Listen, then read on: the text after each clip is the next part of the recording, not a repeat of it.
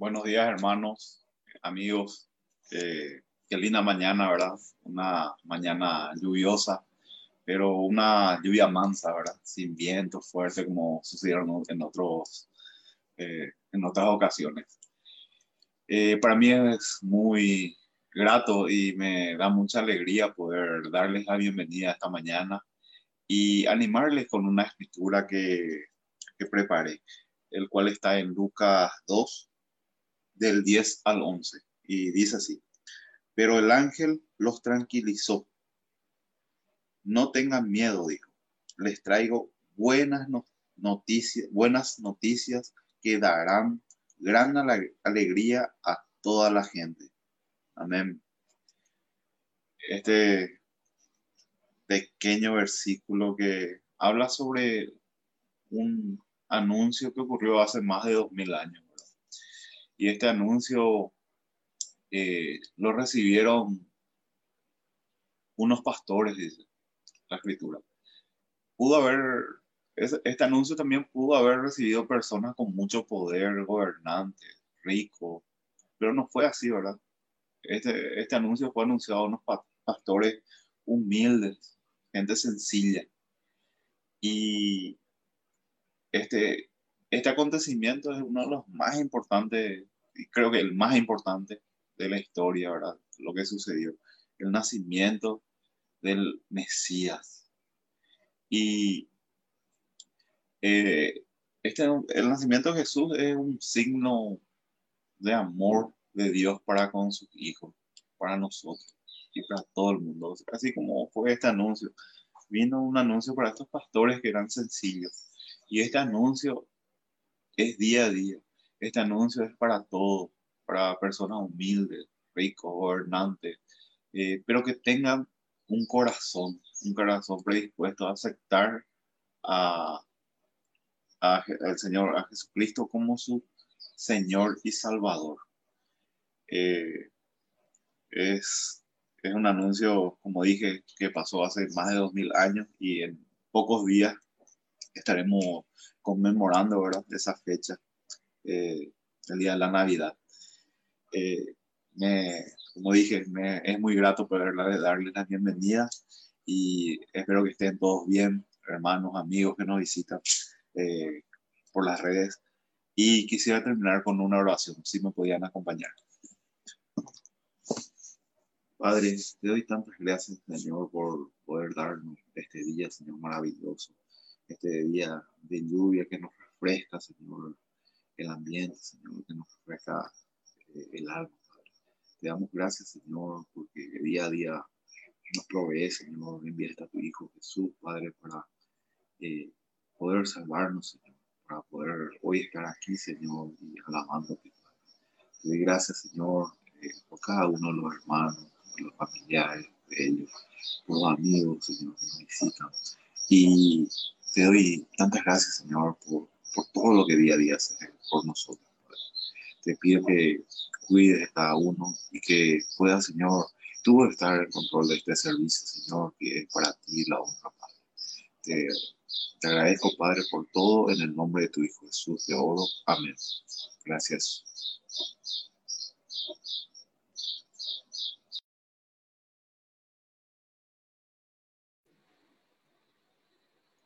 Hola, muy buen día a todos como decía Edgar, se disfruta este día tan especial por, por, la oportunidad de estar con Dios, de entrar en presencia de Dios y de fondo una lluvia mansa que nos, que nos da mucha paz. A mí me transmite mucha paz. Y se habla mucho de paz en esta época que está cerca de Navidad. Este año especial por muchas razones. Vamos a leer una escritura para meditar. Me dan unos segundos para compartir, compartir mi pantalla y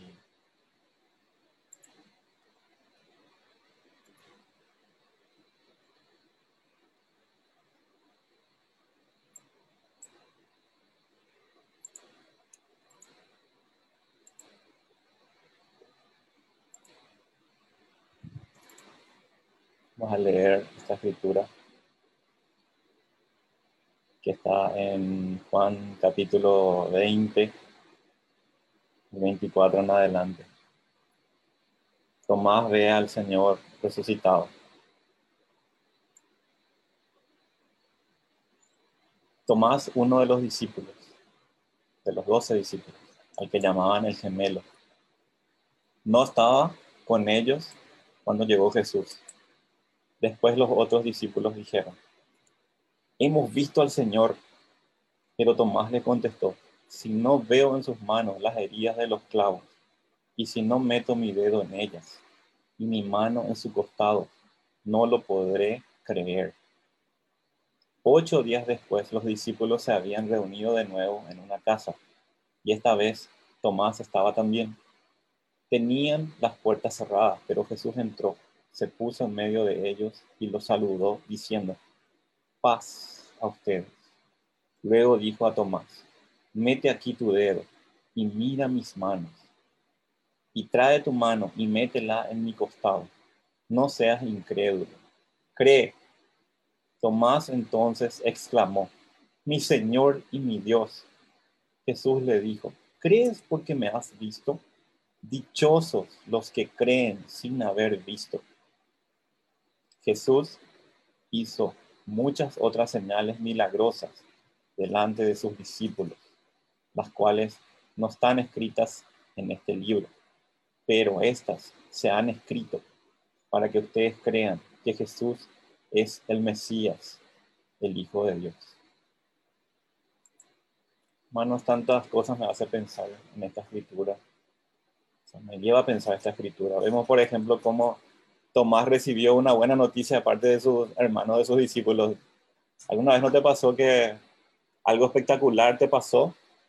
Algo espectacular te pasó y, y tenías tantas ganas de comentarle a alguien, un gran evento en tu vida, por ejemplo, no sé, sacaste un, un pez enorme o, viste algo grandioso y con todas las ganas venías a contarle o agarras tu celular y le decís, ¿sabes qué he visto? ¿O sabes qué escuché? Y le pasas la buena noticia. Algo grandioso pasó. Y ahí los discípulos le dijeron a Tomás, hemos visto al Señor, pero estos hermanos no, no, no bromearían con algo así. Pero pareciera que Tomás, eh, tipo, le miró así medio desconfiante, ¿verdad? porque el impacto para esos discípulos que habían visto a Jesús fue muy grande. Y a la primera que le vieron a Tomás, por lo visto Tomás estaba un poco desconectado de los discípulos y cuando le vieron a Tomás le, le vimos al Señor. ¿Qué dijo Tomás? Si no veo, compruebo con mi propia mano, no voy a creer. Yo lo que veo, hermano, es que Jesús se mostró de tal forma así a Tomás para rescatarle a Tomás de su incredulidad. ¿Te imaginas tu mano introduciéndose en una herida abierta y más de Jesús. Mirarle a Jesús y decirle que Él te diga, aquí estoy yo, soy real, cree. Yo pienso que Dios nos habla de esa forma permanentemente. Esta enseñanza nos revela una de las mayores luchas en una persona que dice ser cristiana, la falta de fe. Y veo nomás, Dios obra de manera tan misteriosa para rescatarnos nuestra incredulidad. Aquí permitió que Jesús se revelara a ellos. Y hermano, yo pienso, Dios envió a Cristo quien vivió, murió y resucitó. Y Él va a manifestarse siempre que le busquemos, así como a Tomás. Pero Tomás no se rehusó a abandonar la, la comunidad. Tal vez él estaba pensando eso, tal vez abandonar o, no sé, murió mi maestro, murió Jesús y qué voy a hacer yo acá en este grupo de, de, de charlatanes, ¿verdad? Sin embargo, esos discípulos vienen y le cuentan una gran noticia, pero me, llama la atención que ocho días después, dice, se volvieron a reunir. ¿Qué habrá pasado en esos ocho días? ¿Será que Tomás se fue y oró o le pidió más pruebas a los discípulos o hizo memoria de las tantas enseñanzas que Jesús había dado mientras estaba con? ¿Qué hizo con esa noticia que recibió de los, de los, de los discípulos que habían visto a Jesús? Entonces, eh, hoy capaz que Dios esté respondiendo oraciones que alguna vez hiciste. Y Jesús está revelándose en tu vida de alguna forma. Jesús nos habla por medio de su palabra, pero muchas veces nos rehusamos a creer que el mensaje es para nosotros. Pensamos que el mensaje es para el mundo, para otra persona. Pero muchas veces Dios ya nos está hablando a nosotros para que nosotros cambiemos y le adoremos a Jesús. Te pregunto, ¿cuál es el pecado que te impide a vos creer que seguir a Cristo es algo tan real que se puede tocar. Te pregunto, ¿tu vida cristiana se puede tocar? La gente puede decir, este es un seguidor de Cristo, esta es una persona que, que se quebranta, que va a Dios, que es humilde, que pide perdón, que muestra amor, que, que confiesa, que quiere ayudar a los otros, que comparte su fe. Nuestro cristianismo se puede tocar. Esto que estoy hablando es algo que yo me hablo para mí, porque falta tanto de mi fe para demostrar que Cristo está vivo en mí, ¿verdad? Muchas cosas yo veo que tengo que arrepentirme. Pregunto, hermanos, ¿tu cristianismo se puede tocar? ¿Es algo real? Que la gente puede volver a tener fe en Dios al ver tu vida, al ver tus cambios, tu arrepentimiento. Acá Juan nos dice, Jesús hizo más cosas que no están en este libro, pero las que ya se fueron, ya fueron reveladas están ahí, dice. O me imagino que la verdad en la Biblia es como esas heridas abiertas de Cristo para quien quiera tocarlo. Juan nos dice que Jesús resucitó y que podemos tener la resurrección por medio de creer en Él y poner en práctica su palabra, porque según las escrituras, solo por medio de Jesús uno llega a tener esa resurrección, esa vida eterna. Pregúntate, todo esto que está pasando o pasando en el mundo, ¿no será que es Jesús queriéndonos decir algo? ¿Será que es Dios humillándonos para que le busquemos? Esos ocho días que pasó Tomás y luego se volvió a reunir con los discípulos, ¿será que hay un tiempo en que Dios está esperando que, que nos arrepintamos, que volvamos a Él? Dejemos de dudar y confiemos que Dios nos habla en cada acto, en cada cosa que pasa en nuestra vida. Y cuando participemos de la Santa Cena, donde donde comemos el pan y el jugo de uvas, meditemos en esa herida abierta de Jesús, esa herida abierta que tocó Tomás y el cual le volvió, le hizo volver a creer en Jesús.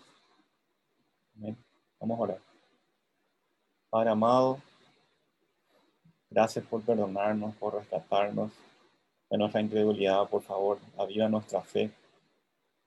Ayúdanos, Señor, a volver a creer en ti, a volver a creer en tu palabra, honrarte y glorificarte, Señor, con nuestras vidas.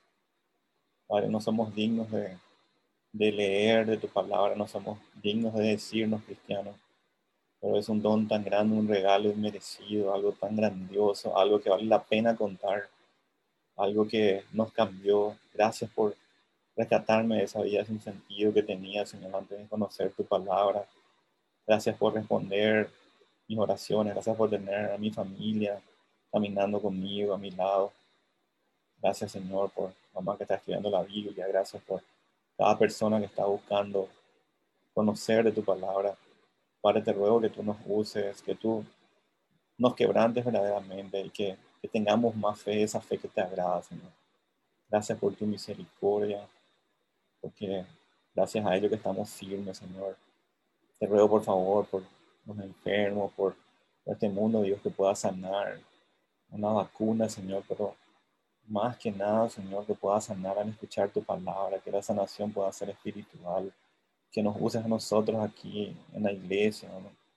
Decimos, somos cristianos, Señor, ayúdanos a, a poner en práctica, a, a, avanzar tu palabra, a darle a conocer a ese Jesús que tan generosamente, lleno de amor, descendió para, para mostrar al mundo que estaba vivo y para darnos esperanza, Señor. Perdónanos por las veces que hemos dudado. Ayúdanos a cambiar, a arrepentirnos y darte gloria a ti, Señor. Gracias por todo. En nombre de Jesús te lo agradecido. Amén. Vamos a escuchar una canción para meditar en la Santa Cena.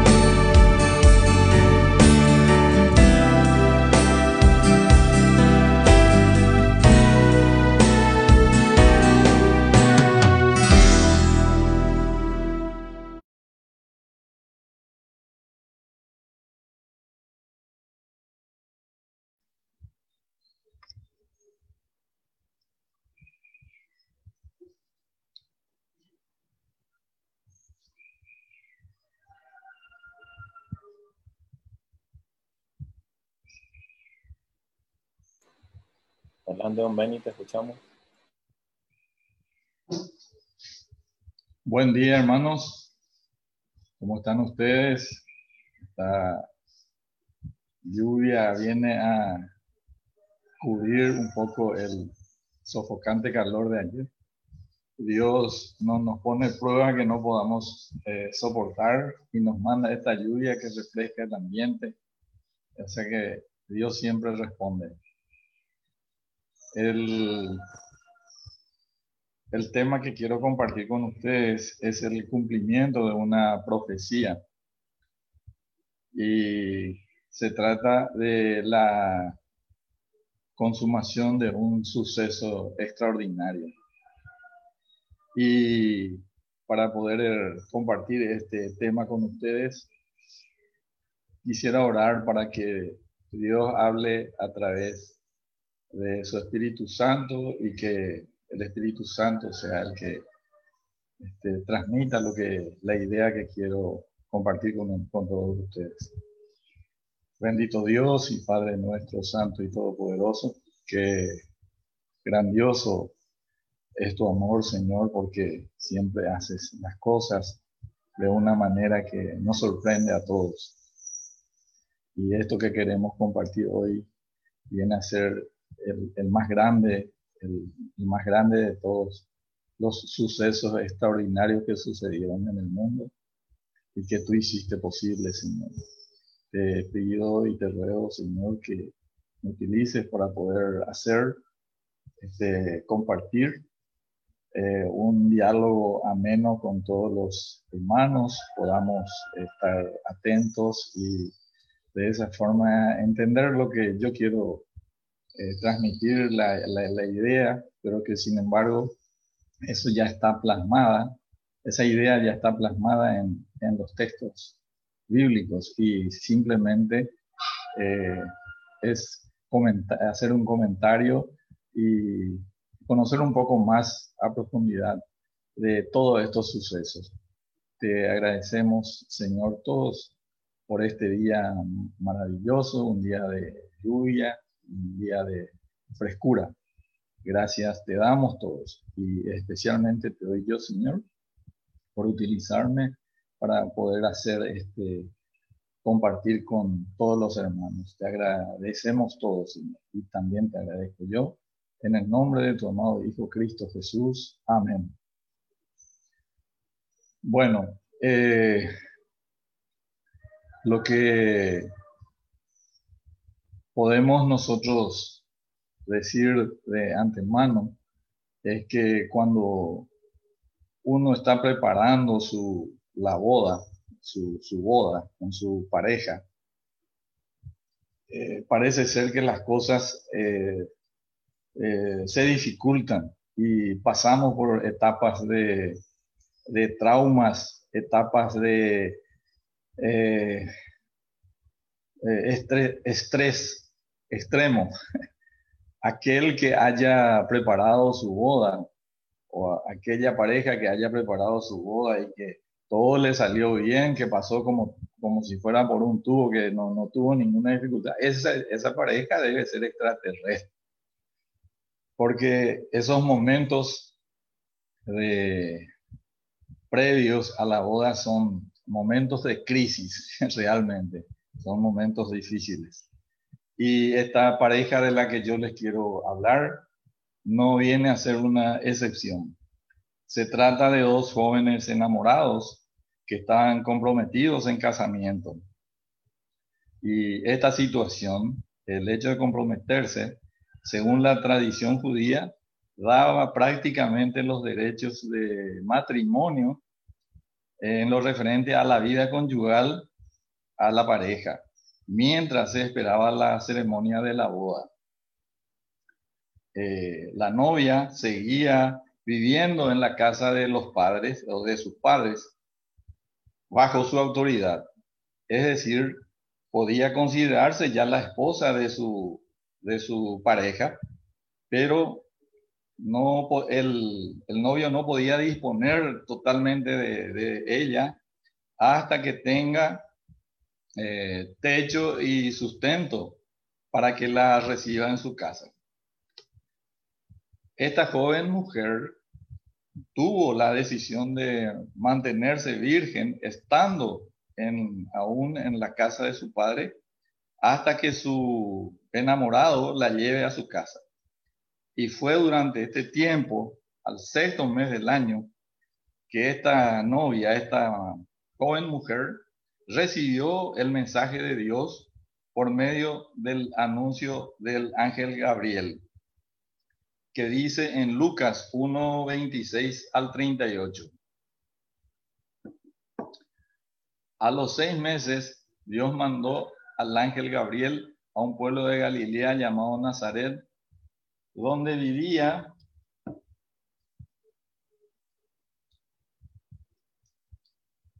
una joven llamada María.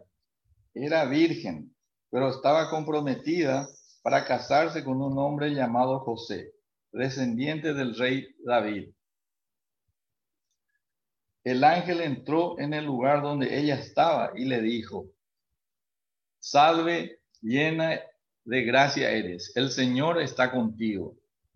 María se sorprendió de estas palabras y se preguntaba qué significaría aquel saludo. El ángel le dijo, María, no tengas miedo, pues tú gozas del favor de Dios Ahora vas a quedar encinta, tendrás un hijo y le pondrás por nombre Jesús. Será un gran hombre al que llamarán Hijo de Dios, del Dios Altísimo. Y Dios el Señor lo hará rey como a su antepasado David, para que reine por siempre sobre el pueblo de Jacob. Su reinado no tendrá fin. María preguntó al María preguntó al ángel, ¿Cómo podrá suceder esto si no vivo con ningún hombre? El ángel le contestó, el Espíritu Santo vendrá sobre ti y el poder del Dios Altísimo se posará sobre ti. Por eso, el niño que va a nacer será llamado Santo e Hijo de Dios. También tu parienta Isabel va a tener un hijo, a pesar de que es anciana, la que decían que no podía tener hijos, está encinta desde hace ya seis meses. Para Dios no hay nada imposible. Entonces María dijo, yo soy esclava del Señor, que Dios haga conmigo como me has dicho. Con esto el ángel se fue. Aquí paramos un rato y bajamos a la dimensión terrenal al nivel de los humanos y analizamos el pensamiento, la mente y el corazón de María, seguramente ella preguntándose, ¿qué voy a hacer? ¿Qué le digo a mi familia? ¿Qué le digo a José, que era su prometido? Pero ella decidió guardarlo todo en su corazón, pues si contaba esta experiencia, nadie le creería. En todo caso, creerían que estaba totalmente loca. Probablemente eh, pasaron los, los días, las semanas y los meses, y ella seguía viviendo en la casa de su padre. Y al hacerse notorio su embarazo, su embarazo, José entra en crisis pues sabe perfectamente que no tuvo relación conyugal con ella. Entonces, su mente, su corazón actúan como el ser humano que es, porque al verla embarazada, muchos pensamientos le surgen. La, la decepción, la sospecha y la duda le consumen. Además, María no le comunicó nada, entonces José no tiene otra opción que renunciar a ella. Y pensó secretamente en separarse de ella, firmándole un acta de divorcio, porque él era un hombre justo y no quería infamarla. Entonces, nuevamente el ángel Gabriel entra en acción, hablándole en sueños a José. Vamos a Mateo 1, 20 al 25. Y pensando él en esto, he aquí el ángel del Señor le apareció en sueños y le dijo, José, hijo de David, no temas recibir a María tu mujer, porque lo que en ella es engendrado del Espíritu Santo es. Y dará a luz un hijo y llamará su nombre Jesús, porque él salvará a su pueblo de sus pecados. Todo esto aconteció para que se cumpliese lo dicho por el Señor por medio del profeta Isaías, cuando dijo en Isaías 7:14, He aquí, Isaías 7:14, He aquí, una virgen concebirá y dará a luz un hijo y llamará su nombre Emanuel, que traducido es Dios con nosotros. Y despertando en, el, en el versículo anterior de Mateo, despertando José del sueño, hizo como el ángel del Señor le había mandado y recibió a María en su casa, pero no la conoció hasta que dio a luz a su hijo primogénito y le puso por nombre Jesús. Ahora bien, haciendo, eh, considerando el relato bíblico y haciendo el cálculo del tiempo, justo cuando María estaba en el último mes de su embarazo, surge otro problema que complica la vida de esta pareja. Siempre eso es, parece ser una situación que justo cuando, cuando las papas queman, empiezan a surgir las dificultades y para ellos no fue la excepción. ¿Qué es lo que ocurrió? En Lucas 2, del 1 al 5,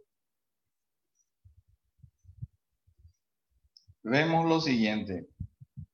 El edicto del César. Aconteció en aquellos días que se promulgó un edicto de parte del emperador romano Augusto César, que decía que todo el mundo fuera empadronado. Para probar la veracidad de este hecho se menciona en el versículo 2 que este primer censo se hizo cuando Sirenio era gobernador de Siria. Este versículo es el sustento de que la historia es real porque esto está en la historia secular. E iban todos para ser empadronados, cada uno a su ciudad de origen, a su pueblo natal. Y José y, que, y María, que vivían en, Nazaret, subió a... En Nazaret era una ciudad de la región de Galilea. Ahí es donde ellos vivían. Y subió de, desde ahí, desde Nazaret, y se dirigió a la región de Judea a la ciudad de David que se llama Belén y se fue junto con, con María, por cuanto era del pueblo, de ese pueblo. Él era de Belén, era originario de Belén, de la casa de la familia de David, para ser empadronado con María, su mujer, desposada con él y que estaba encinta, estaba embarazada. Eh, conforme a los datos geográficos, la ruta que probablemente siguió José era la que bordeaba la región de Samaria por la costa del río Jordán hasta Jericó, ubicada a unos 105 kilómetros más o menos, y de aquí a Jerusalén a unos 30 kilómetros hasta llegar a Belén, ubicada a unos 10 kilómetros al sur de Jerusalén. Es decir, esa travesía abarcaba una distancia de aproximadamente 135 kilómetros más o menos. Y que conforme a nuestros cálculos, considerando la forma de viajar y el estado avanzado de embarazo de María, tal vez hacían unos 15 a 20 kilómetros por día, es decir, con María cabalgando sobre el lomo de un burro y José caminando les habrá llevado unos 10 a 12 días más o menos cubrir toda esa distancia. Ahora vayamos a, a Lucas 2, 6 y 7. Ahí surge, al llegar a Belén surge otro problema más para ellos. no encontraron alojamiento y seguramente María, eh, sufriendo con los trabajos de parto en algún lugar, en, algún, en alguna esquina, en alguna calle de Belén, eh, estaba pasando por, este, por estos momentos de crisis tan difíciles y qué desesperante situación para ella y para José. Y sin otra opción no había lugar para ellos. Encontraron solamente un establo donde se guarecían los animales y ahí se alojaron.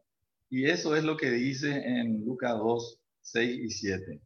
Aconteció que estando ellos allí, se cumplieron los días de su alumbramiento y dio a luz a su hijo primogénito y lo envolvió en pañales y lo acostó en un pesebre. Es lo que nosotros eh, aquí en nuestro país adornamos como un, eh, al, estilo de Paraguay y es en realidad un establo donde se guarecían los animales porque ellos no encontraron lugar donde alojarse en Belén. Eh, para que podamos nosotros dimensionar la situación en que ellos pasaron, tenemos que ver qué, qué difícil es. Ustedes se imaginan eh, una pareja de ustedes embarazada en, el último mes y cabalgando sobre el lomo de un burro cerca de 135 kilómetros. Sería más o menos de aquí a Coronel Oviedo. Y eh, José caminando aquí. Todo el golpe que estará, estaba recibiendo ella con su embarazo y el cansancio, el estrés, eh, seguramente que ellos acampaban en ciertos lugares para continuar el viaje al día siguiente tempranito. Y de esa forma pudieron, eh, pudieron cubrir esa travesía tan larga hasta llegar ahí. Y después la situación crítica de, de que ya llegó el momento del parto. Eso sí que todos aquellos que ya pudieron tener hijos saben que no, ellos no tenían a mano el Uber ni tampoco el taxi para llamar por celular y que les hagan socorrer lo más rápido posible. Simplemente se trata de una situación eh, crítica, una situación difícil. Y bueno, ellos pasaron por eso, un, un problema más que pudieron eh, soportar. Y bueno, de aquí eh, pasamos al, al anuncio, eh, al anuncio que hace Dios eh, a los ángeles, de, los ángeles a los por medio de los ángeles a los pastores.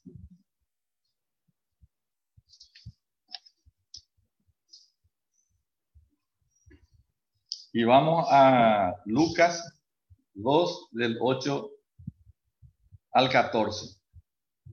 Sucedió que cuando los ángeles se fueron de ellos al cielo, los pastores se dijeron unos a otros, pasemos pues hasta Belén y veamos esto que ha sucedido y que el Señor nos ha manifestado. Vinieron pues apresuradamente.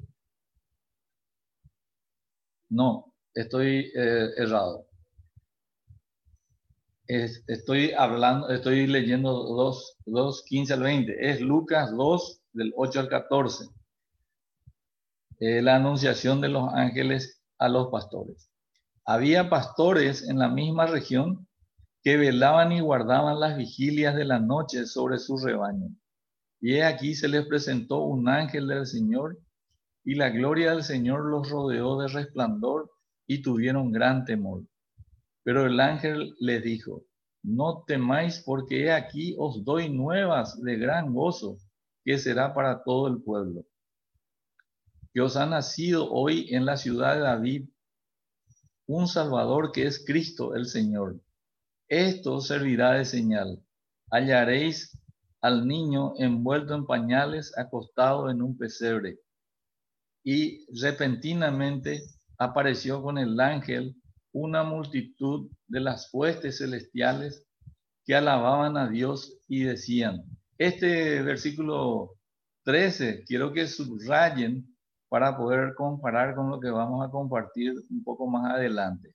El versículo 13 de Lucas 2, donde dice, y repentinamente apareció con el ángel una multitud de las huestes celestiales que alababan a Dios y decían, gloria a Dios en las alturas y en la tierra, paz y buena voluntad para con los hombres.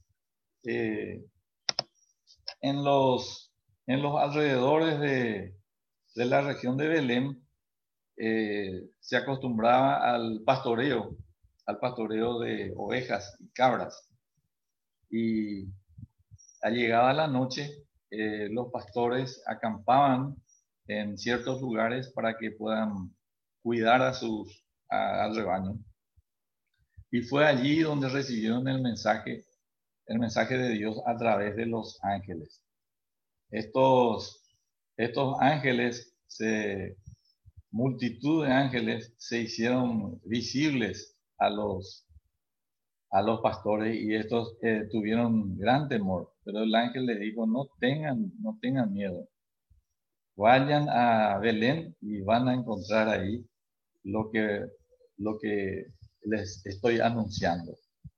Y vamos, vamos a Lucas 2, del 15 al 20.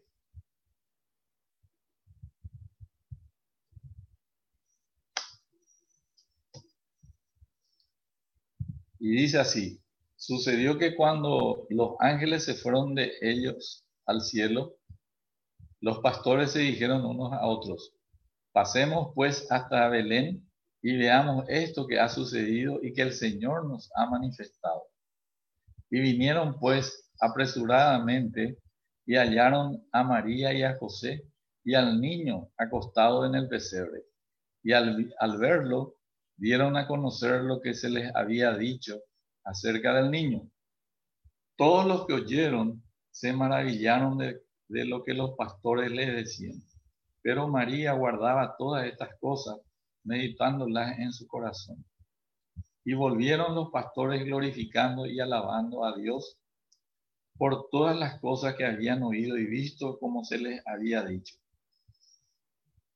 Estos hechos eh, paralelos son tan impactantes y forman parte de, esta historia tan emocionante que es el nacimiento de Jesús. Y también hay otro, hay otro hecho importante que forma parte de, este, de esta historia y es la que le gusta mucho a los, a los niños especialmente y está en Mateo 2 del 1 al 12.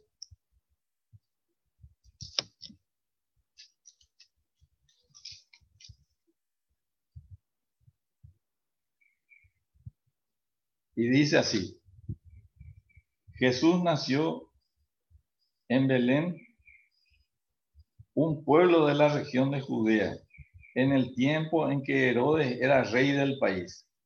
Llegaron por entonces a Jerusalén unos sabios del oriente que se dedicaban al estudio de las estrellas y preguntaron, ¿dónde está el rey de los judíos que ha nacido? Pues vimos salir su estrella y hemos venido a adorarlo. El rey Herodes se inquietó mucho al oír esto y lo mismo les pasó a todos los habitantes de Jerusalén. Mandó el rey llamar a todos los jefes de los sacerdotes y a los maestros de la ley y les preguntó dónde había de nacer el Mesías. Ellos le dijeron, en Belén de Judea, porque así lo escribió el profeta. En cuanto a ti, Belén de la tierra de Judá, no eres la más pequeña entre las principales ciudades de esa tierra, porque de ti saldrá un gobernante guiará a mi pueblo Israel. Entonces Herodes llamó en secreto a los sabios y se informó por ellos del tiempo exacto en que había aparecido la estrella. Luego los mandó a Belén y les dijo, vayan allá y averigüen todo lo que puedan acerca de ese niño. Y cuando lo encuentren, avísenme para que yo también vaya a rendirle homenaje. Con estas indicaciones del rey, los sabios se fueron y la estrella que habían visto salir iba delante de ellos hasta que por fin se detuvo sobre el lugar donde estaba el niño. Cuando los sabios vieron la estrella, se alegraron mucho. Luego entraron en la casa y vieron al niño con María, su madre, y arrodillándose le rindieron homenaje. Abrieron sus cofres y le ofrecieron oro, incienso y mirra. Después, advertidos en sueños de que no debían volver a donde estaba Herodes, regresaron a su tierra por otro camino. Por su sabiduría en el conocimiento de las estrellas, eh, la gente acostumbraba a llamarlos a estos personajes magos y por la pomposidad de su séquito que los acompañaba decían que eran reyes. Y la providencia hizo que estos tres reyes magos, entre comillas, viniendo de diferentes reinos, de Arabia, de Persia y de Etiopía, se encontraron los tres en Jerusalén. Si miramos nosotros esos territorios están inmensamente separados uno de otro, sin embargo, se encontraron en Jerusalén guiados por esa estrella. Lo extraordinario es que los tres divisaron la misma estrella que se movía e iba dirigiéndose hacia Belén. Y lo más importante, buscaban al rey para adorarle. Ese era lo que les movía. Yo en mi imaginación deduzco que esa estrella era nada más y nada menos que la conjunción de millones de ángeles resplandecientes que salieron de su dimensión celestial, haciéndose visibles en la dimensión terrenal. Se juntaron e iban acompañando el viaje de José y María hacia Belén y de esa forma ser partícipes y testigos del acontecimiento más extraordinario del mundo el nacimiento del Hijo de Dios. Esto es lo que les dije que subrayen para que hagan coincidir con lo que decía en Lucas 2.13. Esas, esos ángeles resplandecientes se hicieron visibles y efectivamente eso mismo sucedió con estos eh, sabios que vinieron del oriente. Para que ustedes vean, todo esto está documentado en, en la Biblia y se trata de una situación eh, extraordinaria donde se convierte en el, el acontecimiento, como dijo Edgar en la bienvenida, es el acontecimiento más extraordinario que ha sucedido en el mundo. Y nosotros, eh, cada, cada año, cada año, eh, hacemos un recordatorio, un recordatorio de eso. Y bueno, de esto se trata el mensaje de hoy. Se trata de la, de la Navidad, el nacimiento de, del Hijo de Dios. Hermanos, al llegar el mes de diciembre de cada año, nuestros corazones palpitan diferente, hay emoción en el ambiente, pero este año eh, es bien particular. Parece ser que la, la emoción en el ambiente no, no forma parte de, nuestro diario vivir, sino es más bien eh, preocupación y tensión. Nuestros pensamientos, eh, como siempre, se enfocan hacia esta fiesta tan especial, pero dirigidos a otros tipos de preparativos, para compartir con la familia, a viajar o a aislarnos para el descanso y el relajamiento olvidándonos del verdadero sentido de la Navidad. Pero este año tiene la particularidad de que como que hemos pasado mucho tiempo aislados y desesperadamente necesitamos romper ese aislamiento, muchos se encontrarán con sus familiares y por fin podrán volverlos a ver y abrazarlos personalmente. Hoy hay una urgente necesidad de compartir este tiempo con los amigos y la familia especialmente. En síntesis,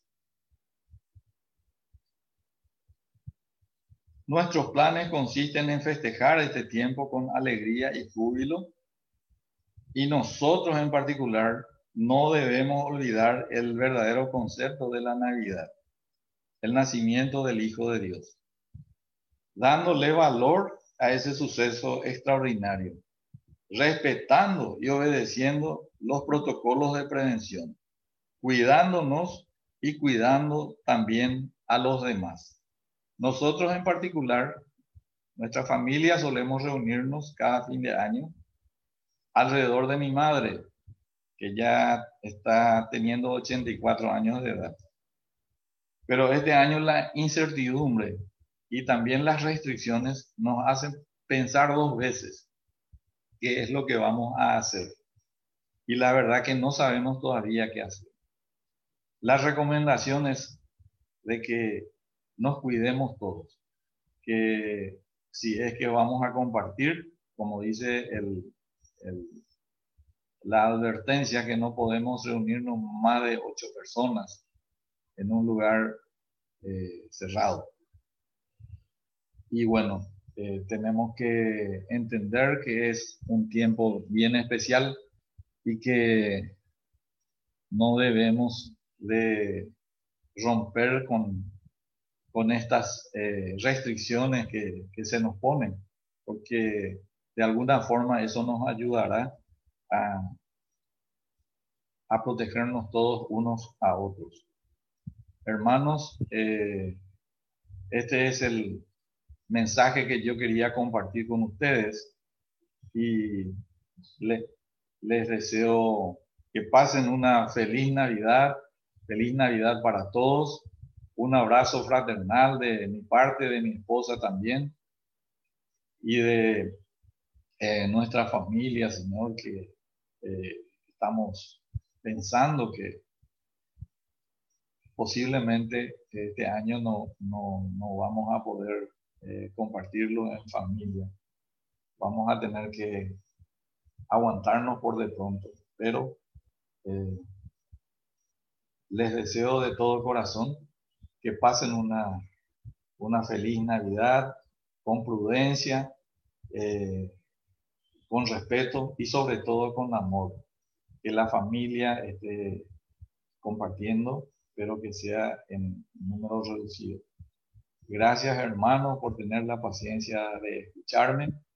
Gracias por este tiempo tan especial que me dieron esta responsabilidad de compartir con ustedes, que fue tan especial tan para mí porque coincide con este tiempo, con este tiempo que nos toca vivir y que es bastante peligroso.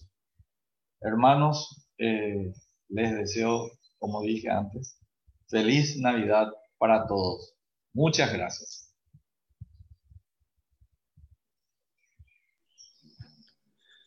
Muchas gracias, don Beni. Muy buenos días a todos, hermanos. Realmente muy fuerte todo y no estaba pensando mucho en, en esa situación para muchas de las personas que este año tienen que pasar un poquito separado de sus familias, ¿verdad? Y nada, mucha fuerza para todos. Eh, yo, gracias a Dios, vivimos en, en, casa con toda la familia, así que eh, por suerte no tengo que vivir ese, ese dolor. Eh, por mi parte, mucha fuerza a todos. Y agradecerle por, por el mensaje de hoy a, a Edgar, por la buena noticia, ¿verdad, Marco? Por ese ejemplo de la Biblia como una herida abierta que nos dejó Dios como para meter ahí la mano, para, para sacar toda esa incertidumbre que tenemos, ¿verdad? Ese, despejar toda duda, ¿verdad? Y, y está ahí la Biblia como para poder estudiarla, leerla y así darnos cuenta que realmente él murió por nosotros, por nuestros pecados, y, que nos está llamando para una mejor vida. Nada, me toca hoy dar los anuncios. Muchas gracias, don Benigno, por, por el estudio de hoy, que estuvo buenísimo también. Gracias por todos esos detalles, punto por punto, desde el anuncio a María hasta el nacimiento del niño Jesús. Y deseo darle los anuncios de la semana. Esta semana no, no tendremos servicio como normalmente lo tenemos eh, cada viernes. Luego el domingo 27, el último servicio del año, eh, será por Zoom y le va a corresponder a los jóvenes organizar todo esto. También le quiero recordar que tienen que enviar un mensaje a Araujo si van a ser parte de la iglesia que estamos reconstruyendo. Tenemos hasta fin de mes para orar y calcular sobre eso. Y para ayudarle un poquito con, con este punto, quisiera que me acompañen en una lectura en Hebreos 12, ¿verdad? A partir del 14. Esfuércense por vivir en paz con todos y procuren llevar una vida santa, porque los que no son santos no verán al Señor. Cuídense unos a otros para que ninguno de ustedes deje de recibir la gracia de Dios. Tengan cuidado que no brote ninguna raíz venenosa de amargura, la cual los trastorne a ustedes y envenene a muchos. Asegúrense de que ninguno sea inmoral ni profano como Esaú, que cambió sus derechos de primer hijo varón por un simple plato de comida.